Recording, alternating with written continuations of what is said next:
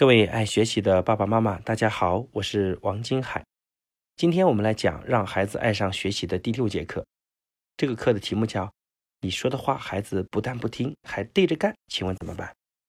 全中国各地的家长从各个地方找到我之后，基本上大家问题最集中的一点就是孩子不听话怎么办？我想这个问题呢，也困扰着很多很多的家庭。美国哈佛大学的社会心理学家叫。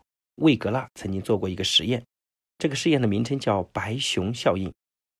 他要求参与者不要在脑海中想象一只白色的熊，结果人们的思维出现强烈的反弹，大家基本上脑海中都会浮现出一只白色的熊，所以把这个实验的名称就叫“白熊效应”。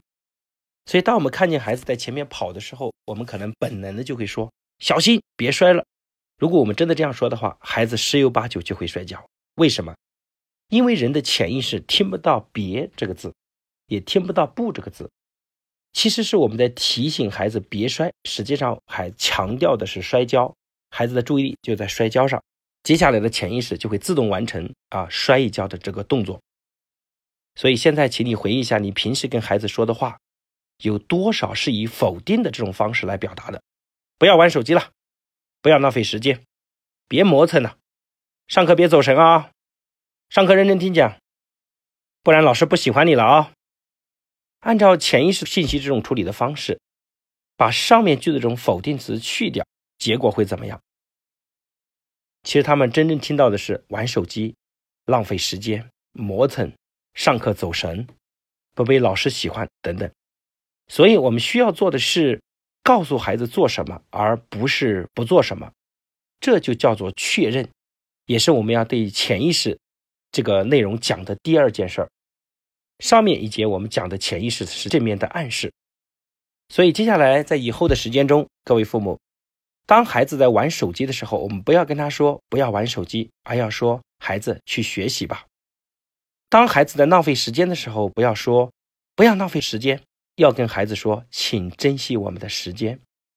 当孩子拖拉磨蹭的时候，我们不要再说别磨蹭了，我们要跟孩子说，孩子，请加快你的速度。当孩子上课开小差的时候，我们不要说上课别走神，还要说孩子，请认真听课。表面上看呢，确认和批评似乎差别不是很大，其实不然，因为批评的方向指向的是过去，其集中点是在过去这个人犯过的错误。而确认的这个方向呢，是指向于未来，就是你未来怎么做，它焦点集中在未来可能形成的行为上。每个人都会本能的拒绝批评，但是很少有人会抗拒我们被确认的感觉。所以，作为家长，我们要帮助孩子把注意力集中在正面的事情上，而不是负面的事情上。请以积极的正面确认的方式去告诉孩子应该做的事情。这是我们。第六节课所讲的内容，下一讲呢，我们来讲一讲，有很多孩子不愿意承认错误，还经常顶嘴，请问怎么办？